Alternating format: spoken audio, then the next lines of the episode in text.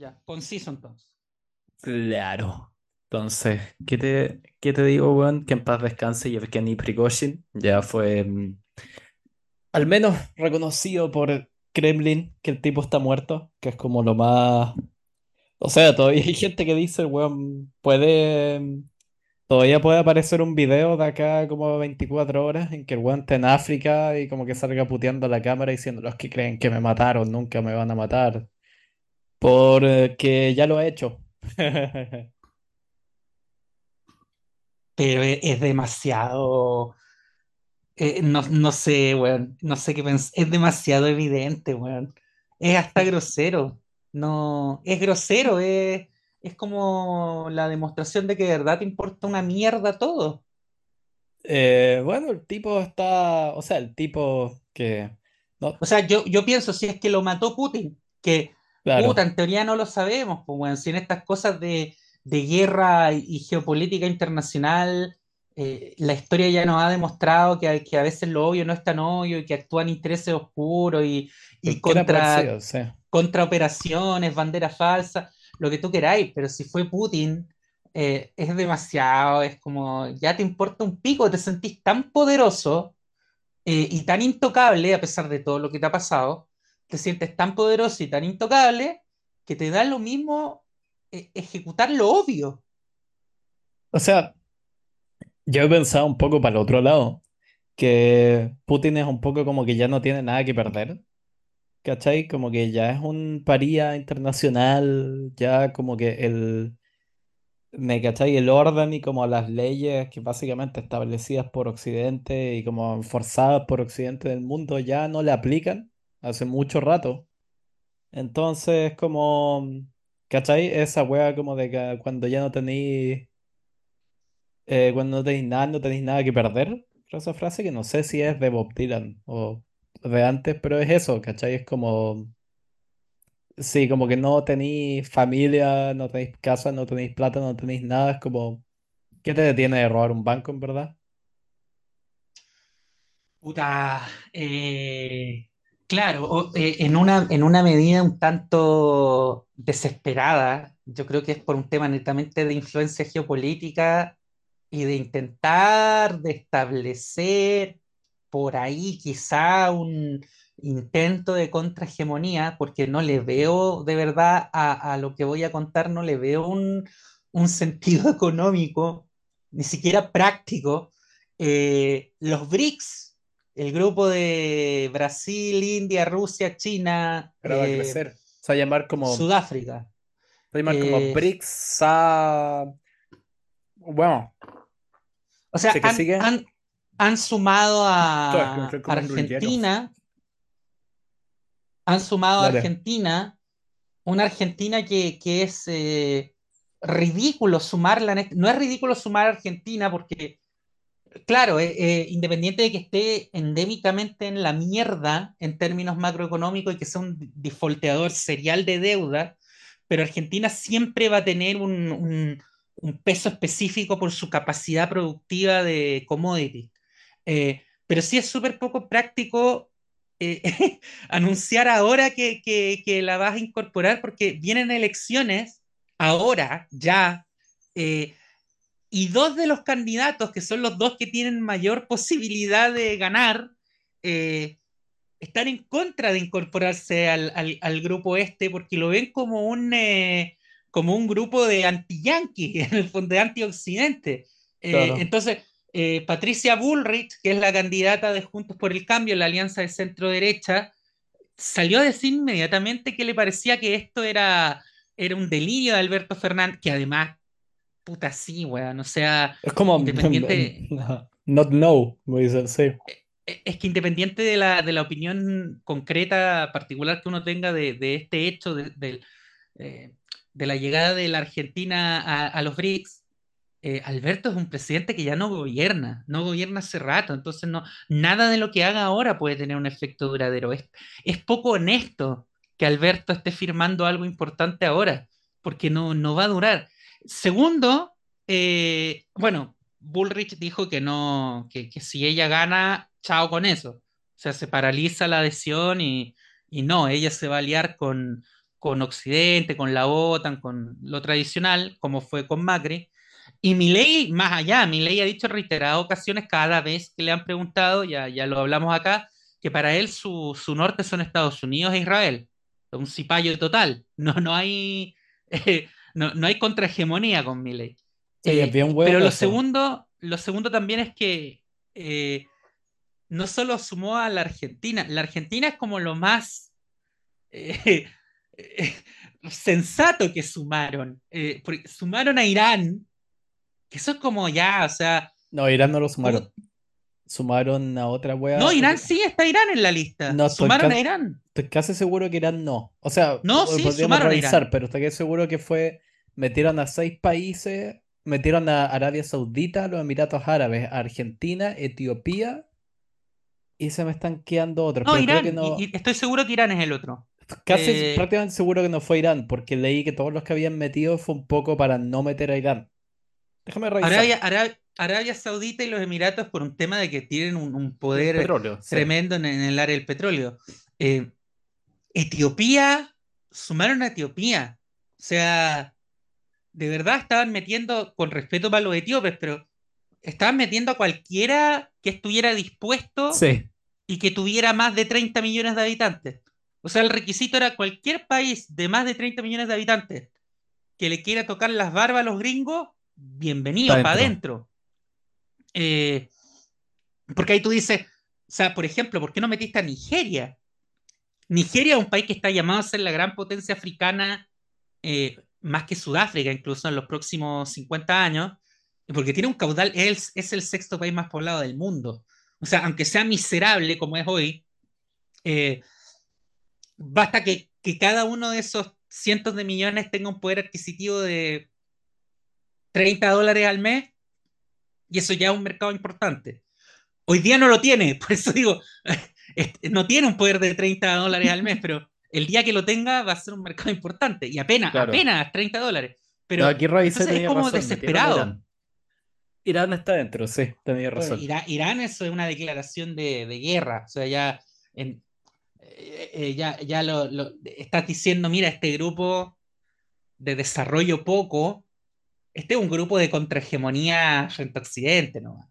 Y está bien, o sea, yo encuentro que está bien que haya algo que le haga, a- que le arme al menos la discusión a los gringos. Eh, ahora, yo no sé si me gustaría que, me, que, mi, que mi país estuviera metido ahí con Irán, te lo digo, y con China y con los rusos, y, o sea, eh, sin, y sin tragarme la propaganda yanqui, pero no, Sí, no sé, Irán- a mí al menos no me gustaría Mm. estar metido con, ni- y con, con- con el club de amigos de, de- de Rusia y China. No sé, no. Claro hasta, que- hasta hoy era, era, eh, era un, prestigio en- estar entre los BRICS porque era, era que eras un país con una población importante y con un horizonte económico y productivo a futuro que te, que, que te otorgaba un peso fuerte en la escena internacional que decía, oye, en 15, en 15 30 años, tú puedes ser, ya eres un actor importante, pero puedes ser un actor todavía más relevante. Pero si estáis metiendo Etiopía, con, Mm. con respeto para los etíopes, pero puta, si estáis metiendo Etiopía, si estás metiendo a una Argentina que está en la mierda y que lo más probable es que gane, gane Bullrich o gane Milei, se van a salir. O sea, se van a salir en cuánto, en tres meses. Claro. Entonces, no sé, poco serio. Manotazo de ahogado. Sí, es que sí, todo eso de lo, la, como estos anuncios de crecer los BRICS fue raro, weón. Porque, mm, oye, si transformamos este episodio en, los BRICS, en verdad da, da para harto y podemos meter todo. No lo he pensado, creo que es un tema más interesante que el que íbamos a hacer originalmente. Puta ya, pues, weón, este Yo podcast es así, cambiamos hecho, las yo- cosas sobre la marcha. Sí, yo tuve, bueno, yo tuve un, el semestre pasado tuve un curso sobre los BRICS, así que sé sobre el tema, como no, no se me había ocurrido antes. El Es que, fue es pelotudismo. que tenéis razón, fue muy, fue muy intempestivo, fue muy sorpresivo. Sí, yo Eh, no, o sea, creo que incluso si le preguntara al profe que nos lo hizo, que es un académico de Brasil que está haciendo su doctorado sobre los BRICS, que es como BRICSman acá, eh, yo creo que ni él, o sea, estoy tentado de mandarle un mail y decirle como Augusto da Silva dos Santos. Eh, Augusto da Silva dos Santos. sí, Da mandar, porra. sí, mandarle un mail y decirle, ¿qué opina usted de Dilma Rousseff? Eh, no, decirle, loco, ¿qué onda con esta weá que los BRICS se juntan y de repente ni siquiera hay como seis miembros nuevos? Creo que, ¿cachai? No, no funciona, puta, la OTAN agregó hace poco, ¿cachai? A Suecia y Finlandia, fue, ¿o no? Sí, sí. Claro, Suecia y creció en dos miembros y es lo que más había crecido en no sé cuántos años y Y weá. costó, y costó un culo y fue porque, y fue porque la otra potencia rival invadió un país vecino. Si Claro, no, no pasaba. pero a lo que voy, esto como de los bloques, ¿cachai? De hegemonía global. Se diluye un poco si, ¿cachai? Al comienzo de la reunión tenéis una cantidad de miembros y al final de la reunión salís con el doble de esa cantidad de miembros. Sí, lo, lo, de, lo desvirtuaste. Lo desvirtuaste Totalmente, totalmente. ¿cachai? Es un poco, es una wea numérica, ¿cachai? No podéis entrar siendo una cantidad y salir siendo el doble. O sea, weón manda el mensaje de "Pff, esta wea cualquiera, ¿cachai? Es Es que como... de- mm, vuelvo, vuelvo al, al, al tema, pues, weón. O sea, este bloque BRICS, ahora, Los bueno, tú, lo manejas mucho mejor que yo, pero los BRICS son finalmente, ahora no lo sabemos, son finalmente algo político, como siempre se sospechó, o de verdad es para crear un bloque de desarrollo económico y de, digamos, para ser los abanderados de, la- de las potencias del sur global incipiente, porque si fuera así el paso lógico no hubiese sido meter a Etiopía, Irán, eh, Argentina sí, pero en otro, en otro contexto político, en otro Sí, año. Eh, pero el paso lógico hubiera sido haber metido en primer lugar a, estos, a este famoso otro grupo que eran los, no me acuerdo cómo eran, los MIT, los MAT, no me acuerdo qué eran la, la, la abreviatura de la sigla de, de, de, estos países que estaban llamados a integrarse a los BRICS por su tamaño, por su PIB, por su producción de commodities, por, por el tamaño de su población, que eran México, Turquía, eh, Indonesia. eh, Indonesia, Malasia. Sí. Que Eh, calza, que eso era son... lógico, pues, weón. Son Eso puros países, son puros países que están mencionados y proyectados a ser, a tener mucho peso y ser posibles, si no por potencias, por lo menos poderes regionales en la próxima, no sé, dos a tres décadas. ¿Cachai? Salvo que, o sea, todos esos países como que yo no pondría las manos al fuego por ninguno, que son, todos es la clase de países, Vietnam creo que también está así súper bien posicionado. Porque tienen buenas demografías, están creciendo en una población eh, con buen nivel educacional. En general están subiendo mucho su productividad, están como súper bien expectados.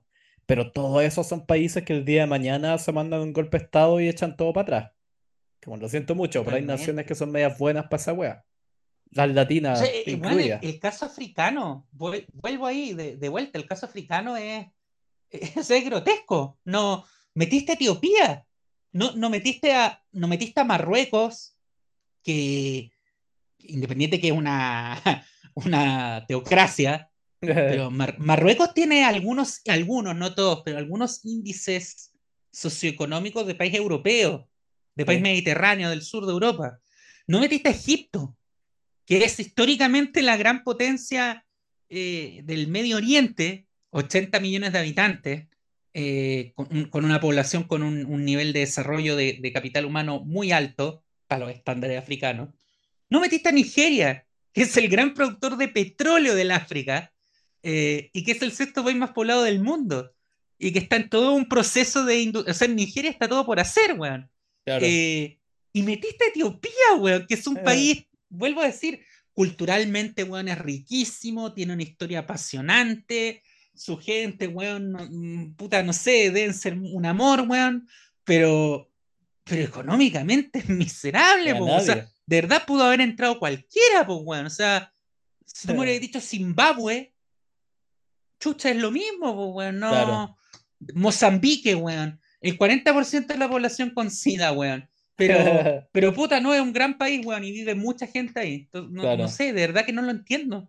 No, fue bien, o sea. Creo que lo que se esperaba de esta reunión de los BRICS era como, o sea, partamos por el detalle que se olvida, que era como los entretelones de esta cosa, que el, uno de los cabecillas del, de todo el, el proyecto BRICS, y que incluso si es que va ahí a la cobertura específicamente de cómo los medios rusos, que son básicamente todos controlados por el Kremlin, se refieren y hablan de los BRICS, y esto te lo puedo decir con conocimiento de causa, porque hoy día mismo terminé de escribir un paper sobre el asunto. eh, la narrativa que se teje en Rusia sobre los BRICS es que Rusia es el líder y que particularmente Putin es el que está al timón. Y pico con los chinos, que en, en números y en presencia geopolítica, obvio que son los líderes, pero rusos insisten que son ellos los líderes por un rol histórico y como un poco su peso, ¿cachai? Como potencia militar y las bombas atómicas y la cosa. Pero esta em, reunión de los BRICS no pudo contar con el señor Putin porque tiene una orden de arresto de la Corte ante Justicia Internacional a la que Sí, puede que estaba, Rusia estaba no sea, sí, pero pues no no, no sea, no haya firmado, pero Sudáfrica sí. Entonces se vieron el entuerto de que si Putin ponía un pie en Sudáfrica, técnicamente, y si Sudáfrica no quería meterse en un, un tete legalístico gigante, tendrían que haberlo apresado. Entonces, claro, mandaron, y e- eso sí que tiene cara de bulldozer, el Lavrov. Eh, hago mi, me, me Pero, mm, auto, me autocorrijo. ah, Eh, cuando hablé de los países del África, Egipto ha sido incorporado. Egipto está sí. también entre los países que, que entraron hoy y eso se entiende, Ese es quizás el que hace más ha sido Con Arabia. Saudita. eh, Emiratos también, Emi- pero Emiratos es una economía muy chica, lo que pasa es que es muy Sí, rica per cápita tiene mucho petróleo, mucha Pero todo el mundo innovación, sabe pero, igual es, es que, muy chico. todo el mundo sabe igual que Emiratos es como la Arabia Saudita de los pobres. Entonces, como, ¿para qué lo queréis? ¿Cachai? Ya, ya, ya, ya Eh, tenéis como el original. ¿Para qué queréis la copia taiwanesa? Y los, eh, los países que yo te decía de esta otra, de esta otra sigla, hab- había dos siglas en rigor eh, para estos países, siguiendo tu analogía, BRICS de los aún más pobres, Sí. eh, estaban los MIST, MIST eh, o MIKT, que esto fue una idea que se le ocurrió, ¿sabes a quién originalmente? A, los- a la gente de, al- a la muy, muy buena y decente gente de Goldman Sachs. Sí, pues eh, Jim O'Neill, creo que se llama el loco, que era, no, no sé si uno como los directores de... Que un poco se le ocurrió a él la sigla de los BRICS, pero era una como... No era una idea como únanse y hagan como un bloque geopolítico, No, era era para una... escribir artículos de opinión. Sí, era Eh, una sí. denominación económica nomás para... Y como que sonó bonito eso de BRICS porque es como un ladrillo y esos países que están creciendo y la weá de las nuevas economías. Y estos hueones agarraron papas, sí, es bien, es un poco, es bien chistoso el tema de los BRICS porque es un poco como los recha del curso que co- como que se, se empezaron a juntar, pero todo el mundo era como, oye, estos hueones pernos, ¿qué están haciendo? Sí, como, era, era un Lo- poco como los, los del fondo del eh, patio. los MIST, los MIST son México, Indonesia, eh, Corea del Sur y Turquía. Hoy no, no, no adhirieron a ninguno, a ninguno de esos. Eh, bueno, México y Corea del Sur, por razones obvias, independiente que esté AMLO en México, pero no, no podí. No, México no pueden en- enojarse con los gringos. Aparte que están recontra integrados sí. económicamente con ellos a través del NAFTA, o sea, es una joda. Pero, pero ¿por qué Turquía, weón? ¿Por qué no sumaste a Turquía? Si Turquía, weón, eh, era, bueno, no sé. Puta, Turquía es aparentemente que, está, está de nuevo jugado en que lo acepten en la Unión Europea a sí, pesar de que nadie quiere. Y los otros, porque había, había otra sigla también, están los CIVETs o CIVETs. Me suena a civeta esto. Eh, eso Colombia, adivinar. ¿Cuál es? Colombia, Indonesia, Vietnam, ¿Ya? eh, Egipto entró hoy, ¿Ya? Turquía, eh, Sudáfrica que entró el 2011. Había, deja ver si me acuerdo. Eh, a ver, deja, da- dame un segundo para contar. Espérate. Portugal, ¿cuál podría ser? Eh, la G sería. No me acuerdo la G, pero había otra sigla que también inventaron, que era para las economías europeas que andaban mal y que estaban como arrastrando al resto, ¿cachai? De la de- como del continente. que eran, eh, me parece que Grecia, Portugal. España, Italia, Sí, sí, sí, Portugal. creo que sí, y, además era porque todos tenían como eh, si- similitudes, ¿cachai? En su cocina, que era, a ver si La dieta mediterránea. te- tenéis que, yo te voy a decir los países, tenéis que armar la sigla en tu casa. Esto es real, lo leí en un paper, no estoy inventando. Era una sigla que estaba compuesta por Portugal, Italia, Grecia y España. ¿Armaste la sigla? Portugal, Italia, Grecia y España. Pige. Los pigs. Ah, Spain, claro, en inglés. Claro. Pigs. Sí, Ah, eso es con su qué, po. Pigs. sí, Pigs en inglés los significa cerdos, cerdos. los países Los cerdos. puercos. Googleen eso. Lo leí en un paper. No estoy jodiendo. Obviamente que fue como que un, un economista lo propuso y todo el rato fue como loco. Pues estamos todos medio enojados con estos países, Ah, pero weón, tratarlos bájale como al, de cerdos. bájale al racismo un poco, hijo de puta. llamarlos, claro, cerdos grasosos es un poco mucho. Pero En mm, que este, hay. este es un dato, este es un dato freak. No sé si, si se mantiene ahora, pero al menos cuando eh, estaba en el colegio, eh, ¿sabes cuál era el país que tenía el mayor consumo calórico per cápita en el mundo? ¿Los Que checos? para llegar, weón, para llegar a eso tenéis que, o sea, desde el punto de vista no solo de, de- de cómo está conformada tu tradición culinaria, sino que desde el punto de vista económico tenéis que tener, esforzarte para eso. Eh, Eh, ¿los checos? Yo una vez leí que los no, no, checos está, la está en peor uno de los, mundo. está en uno de los PICs, Eh, ¿Grecia? Portugal, ¿En serio? sí, pero hay una salvedad, porque ahí uno podría decir, chuchi, ¿cómo no están todos infartados? Pues? Mm. que comen eh, mucho pescado y mucho Ah, aceite de oliva. Entonces, muchas de las calorías vienen de grasas omega 3, de los omega 6, del aceite de oliva, el bacalao. Portugal es el mayor consumidor mundial de bacalao, weón. Son adictos al bacalao. Pero bueno, volviendo a los BRICS. eh, sí, pues esta reunión, la gran noticia fue que mm, iban, claro, literalmente a duplicar la cantidad de miembros. Y creo que el otro, sí, pues los dos temas en los que como que, o sea, dejando de lado todas esas cosas que era como, oh, uno de estos, uno de nuestros miembros está en una guerra de invasión. Pero bueno, no vamos a hablar de eso, que es literalmente como la actitud con la que entraron. O sea, eso y que como que sus dos como cabecillas, uno está metido en una guerra de agresión contra uno de sus vecinos y el otro todos los meses da una señal nueva de estar sufriendo como una, un nuevo tipo de crisis socioeconómica, que en verdad China ya se está llevando el premio, es como cada mes es una distinta. Con burbuja inmobiliaria, ahora deflación, eh, crisis eh, como una, básicamente una bomba demográfica, tan como, bueno, lo están, eh, ¿Cómo se esta wea? Crisis de deuda externa. Los chinos, los chinos las están acumulando todas. Están así como el checklist, ¿cachai? De cómo reventar una economía. Son tan grandes que es como el mundo está casi así como, bueno, a ver qué pasa. Pero uno de los pronósticos es que puede que entren en una como espiral deflacionaria similar a la que tuvo Japón en los 90 y que según algunos análisis aún no salen. No, todavía Que no sale. Claro.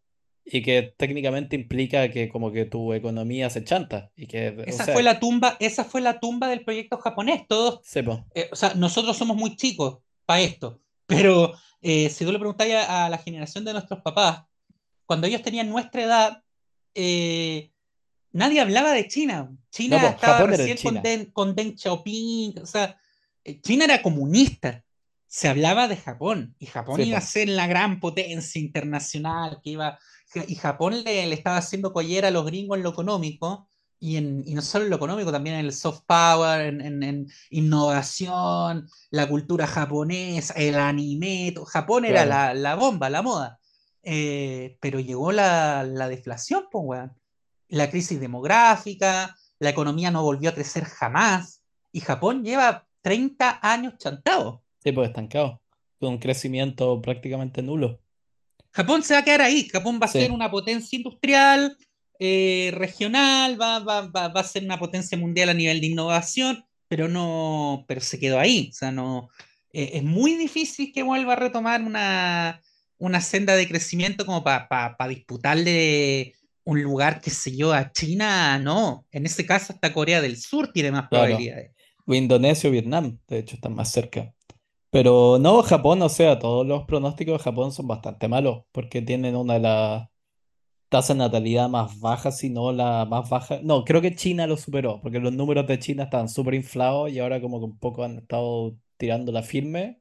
Y creo que China tiene el peor pronóstico demográfico del mundo en este momento. Eso es porque hiciste, hiciste ingeniería social durante 40 años. Sí, po. O sea, exactamente. Eh, Japón tiene una de las peores, es una... Ahora están como liberalizando un poco sus leyes de inmigración, pero era famoso por ser como a todas luces un etno estado que sí. básicamente no aceptaba inmigración. Y eso llevó a un como colapso de la tasa de natalidad, tiene una población enormemente envejecida y... y claro, van a tener que hacerse pues básicamente una nación llena de viejos que ya no está creciendo económicamente.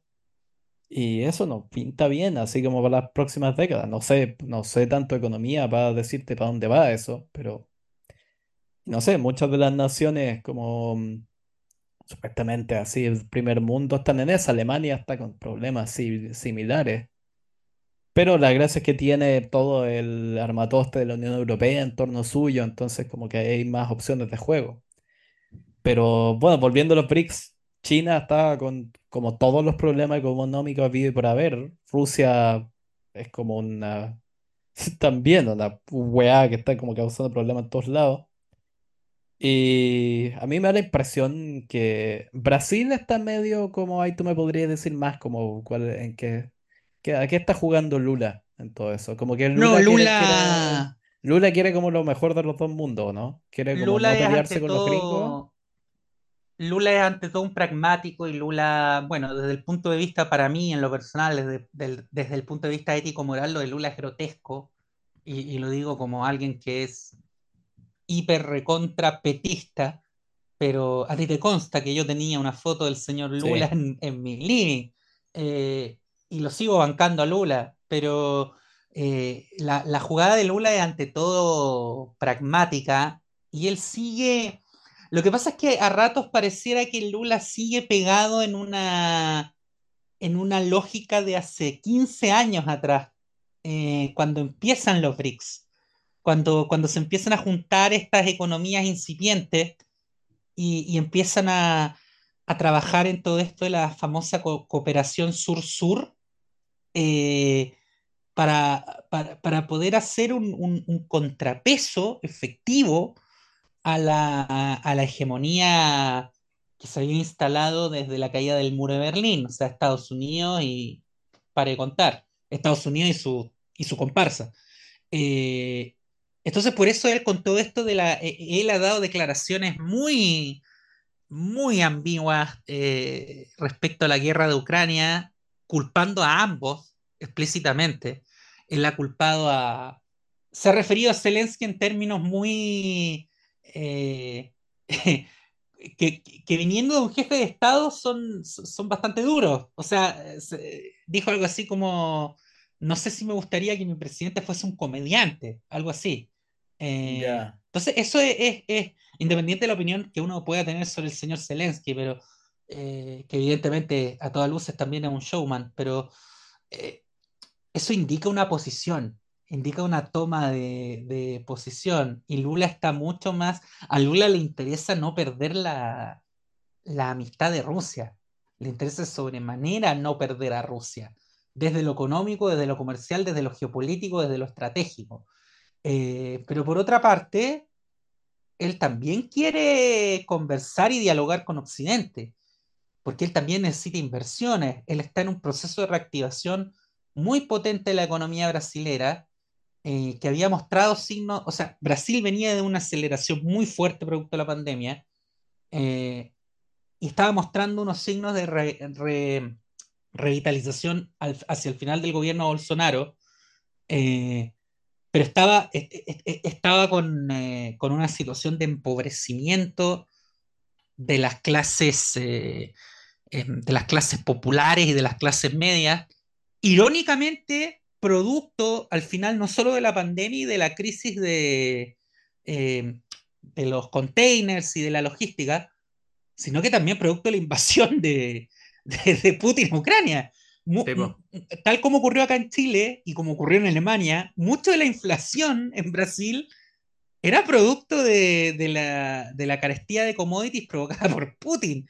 Entonces, pero a pesar de eso, a Lula, a, Lula le interesa tener esta doble militancia.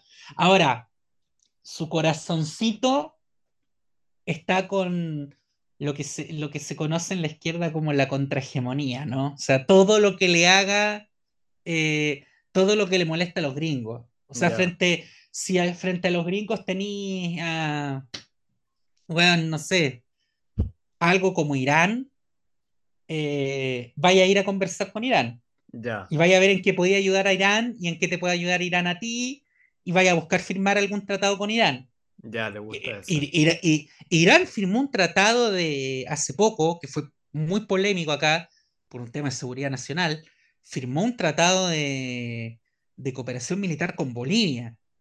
Y ahí no solamente, no solamente Chile, por una cosa evidente, sino que también Argentina levantó la voz y le pidió a Lucho Arce que le, detallara en qué consistía el famoso acuerdo que incluía compra de drones, de maquinaria, eh, la llegada de analistas iraníes, de expertos iraníes en defensa, porque resulta que, acordémonos que Argentina tiene eh, un, eh, un proceso abierto con Irán producto del atentado a la Embajada de Israel el año 92 y producto del atentado a la AMI el año 94. Eso no se ha zanjado ni está cerca de zanjarse. Entonces, ahora que además Argentina entre junto con Irán a los BRICS y pasen a ser aliados estratégicos, la verdad que es complicado. En, Argentina están hablando de eso en este momento. Es complicado, sí, en el papel, pero para lo que son los BRICS es como una más. Si tenéis India, China, que se han agarrado por temas fronterizos. Y China y Rusia también han tenido sus problemas fronterizos, como los BRICS funciona así. Es como puros países es como. complicado la política interna, pero, ahí para dentro del club da lo mismo. Claro, a la hora de cómo estamos dentro del club. Y tienen la weá, esto te digo, como lo vimos en el, em, en el curso este. Todos los BRICS miran súper menos a Sudáfrica, al punto de que ya rayaron el racismo la retórica en los medios, ¿cachai? De, chino, ruso o indio hacia en Brasil no tanto, hacia Sudáfrica. Sudáfrica es como el, el tontito así del grupo, literal. Y un poco también Sudáfrica estaba presionando para integrar a muchos más como países africanos. También hacer como para el otro lado de la crítica es como, oye, esta weá tampoco la No, pero metiste, Etiopía, vos viejo, quédate tranquilo un rato, pues weá. Claro. Metiste Etiopía. Pero quería meter como a tres. Angola, viejo, mete Angola para eso. Claro, quería transformarlo como en Eco, eh, EcoWAS 2.0. Y un poco meter a Argentina en lo que se entiende el análisis fue como para hacer contrapeso Brasil, para no quedarse como, ¿cachai? Que no fuera... Porque si entraban muchos países africanos empezaba a pesar mucho para ese lado, ¿cachai? Y Brasil pasaba a ser como el socio minoritario, ¿cachai? Pero el que decía, y ayer lo hablaba con Andrew, con mi amigo gringo acá, que también le hace harto la geopolítica, los dos hablábamos del tema BRICS, los dos estuvimos en el, en el curso, y los dos estamos de acuerdo en que el que a los dos nos parece que ya tiene una pata afuera es India. Porque... Sí, hay que, ver cómo evoluciona eso. India está cada vez más cerca de Estados Unidos, pero también por un tema pragmático. Sí. O sea, está cerca de Estados Unidos y India también está, puta, está bien posicionado hacia el futuro económicamente. O sea, todavía tiene un PIB per cápita bastante como siniestro y hartos problemas internos. Pero Modi es un weón pragmático y como que un poco no tiene tanto esa... Creo que es un weón que no le hace tanto a la cosa ideológica, él es más bien como se va con el mejor postor. Modi es un genio, weón. Modi, yo no soy un experto, no, yo no soy un experto en geopolítica, pero, pero Rajendra Modi, weón, es alguien que de verdad está pensando en 50 años más. O sea, el tipo es un estratega ah, en términos de, de política exterior y de dónde quiere ver a la India en 50 años más, yo tengo muchos resquemores con el tipo, o sea, creo que un, puede ser un corrupto, este, eh, un nacionalista, racista, pero el tipo tiene claro para dónde ir y en base a eso arma sus alianzas. Eh, el tipo quiere que la India sea la potencia, el tipo quiere que la India destrone a China. Listo. Y, loco, van súper bien expectados para lograrlo. Entre por esfuerzo de ellos y esfuerzo de, China para autodestronarse. Y hay cosas, irónicamente, a pesar de que eh, en, la India el, Congreso Nacional Indio, partido histórico del país, el partido gobernante natural, el partido de Gandhi, pero que hoy no gobierna, eh, a, a pesar de que siempre fue muy estatista, nunca fue formalmente comunista. Eh, este señor Modi, mucho menos, porque ni siquiera es de, de esta corriente. Pero en la práctica, hoy la India tiene cosas mucho más socialistas que China, Claro, que sí es un país comunista. La India todavía es un país súper socialista, pero recontra socialista. Por algo Chile no, no tiene grandes lazos económicos y de exportación e importación con la India como tiene con, con China o con Vietnam. Porque la India todavía está muy cerrada al comercio internacional y ellos tienen una, tra- una, una táctica de exportar lo que quieren exportar nomás. No, no, a ellos les interesa mucho convertirse en un proveedor gigante de medicamentos genéricos, de automóviles baratos, eh, pero no les interesa estar dependiendo de los vaivenes del mercado y del comercio internacional. claro, y además tienen puta el número de población, ya creo que ya superaron a China y además tienen índices como de muchísimo más sustentable en el futuro. O sea, China tiene un montón de gente, pero extrapola eso a un par de décadas y se va a desplomar ese país. Y eso mismo significa que ya no, ya no van a poder seguir sosteniendo, ¿cachai? Las cadenas de producción que tienen y los niveles de producción como de baratija de todo lo que hace China. Se va a volver inviable. India puede tomar fácilmente el rol de eso. Entonces, cuando, no sé, los BRICS es como, yo no le veo mucho futuro, en verdad. Además, ahora que ya lo diluyeron metiendo como, weón, al, al más o menos, al, al- como eso por orden de llegada. Como más o menos te dijeron como ahora ya, y como que los representantes corrieron los primeros seis que llegaron como a, a como darle un abrazo a Ramaphosa, como están dentro. Eh, yo creo que no les veo mucho futuro, weón. Entre China y Rusia medio yéndose a la chucha. India como ya no teniendo mucho motivo para quedarse ahí. Y Brasil, frente a Brasil ya no sé qué pensar. La, Pero la weá va a terminar siendo un G77 de nuevo, sí. weón, la misma O se va pierde, pierde la razón como... de ser. ¿Sabéis que me tinca los BRICS va a pasar como con esas bandas de rock en que como que se empiezan a reemplazar a todos los miembros originales y queda como el tecladista que entró, ¿cachai? Seis años después del primer disco, 20 años después se termina siendo como el miembro más original que te queda y todo el resto son como sesionistas? BRICS se transformar en eso, como que de acá a dos décadas uno va a hablar de Irán como el miembro original que queda. Y todo el resto van a haber volado, weón. Bueno, estuvo muy, muy interesante el capítulo de hoy, Sí, ahora eh, pasemos al todo pronóstico. donde vamos a hablar cosas más interesantes. Suscríbanse. Ya. Chao, Julio. Más interesantes aún. Chao, chao. Arrivederci.